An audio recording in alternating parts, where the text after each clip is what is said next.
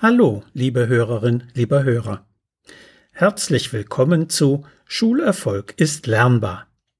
Hören Sie heute aus dem gleichnamigen Buch eine weitere Erziehungsgeschichte.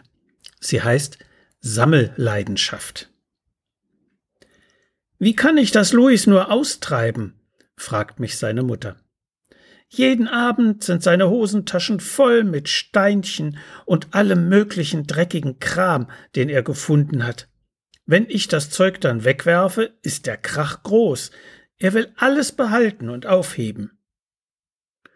Louis, sieben Jahre alt, ist eben ein typischer Jäger und Sammler. Seine Leidenschaft ist äußerst sinnvoll. Die Sammelobjekte interessieren ihn. Er beschäftigt sich eingehend mit ihnen und untersucht ihre Eigenschaften. So entwickelt er Experimentierfreude und Forschergeist. Wenn man ihn lässt, sortiert er seine Sammlungen und erlernt dabei automatisch Ordnungskriterien. Beispielsweise spielt er gerne mit seinen Steinen und ordnet sie nach Farbe, Form und Größe. Er bildet Mengen und lernt sie zu strukturieren. In Pippi Langstrumpf, dem Kinderroman von Astrid Lindgren, heißt es Die ganze Welt ist voll von Sachen, und es ist wirklich nötig, dass sie jemand findet. Etwa ab dem Alter von fünf Jahren fangen wohl alle Kinder mit dem Sammeln an. In den folgenden Jahren werden ihre Vorlieben allmählich differenzierter, und sie spezialisieren sich auf weniges. Nach meiner Erinnerung begann ich als kleiner Junge mit dem Sammeln von Bonbons.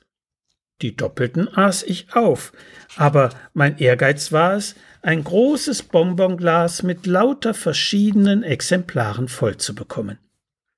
Als mir das gelungen war, wandte ich mich anderen Objekten zu. Münzen, Streichholzschachteln, Damals gab es unglaublich viele unterschiedliche Bildmotive darauf. Autoprospekte und schließlich Briefmarken. Meine Alben gab ich erst im Studentenalter auf. Wenn ich mich mit meinen Sammlungen befasste, war ich still, geduldig und konzentriert, was ansonsten wohl nicht immer der Fall war. Natürlich zeigte ich anderen gerne meine Schätze, und oft genug gab es Tauschaktionen.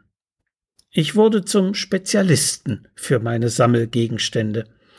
Die technischen Daten der Autos in meinen Prospekten kannte ich fast alle auswendig.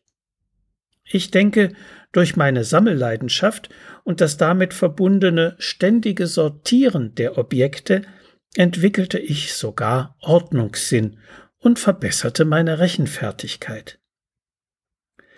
Louis Mutter sollte ihrem Jungen sein Hobby also nicht austreiben, sondern ihm vielmehr helfen, es zu kultivieren.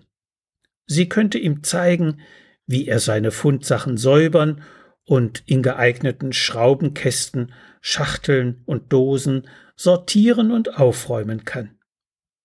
Und sie könnte seine Sammelleidenschaft auf Objekte wie beispielsweise Ansichtskarten lenken denn deren Sortierkriterien wie Herkunft, Motiv, also Porträts oder Comics oder Künstlerbilder oder Landschaften oder auch das Alter der Karten sind viel komplexer als die von Steinchen.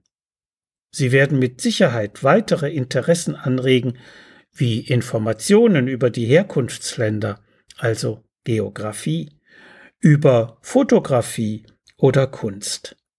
Sammeln bildet nämlich. Vor allem dann, wenn man seine Sammlung selbst gestalten kann.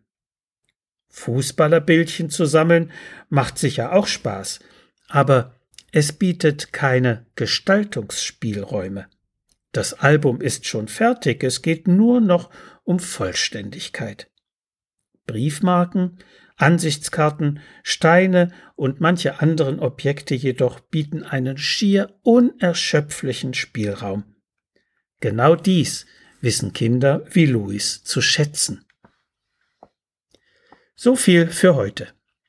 Sie finden viele weitere interessante Erziehungsgeschichten und hilfreiche Sachtexte in meinem Buch Schulerfolg ist lernbar, erschienen im Medu Verlag Dreieich.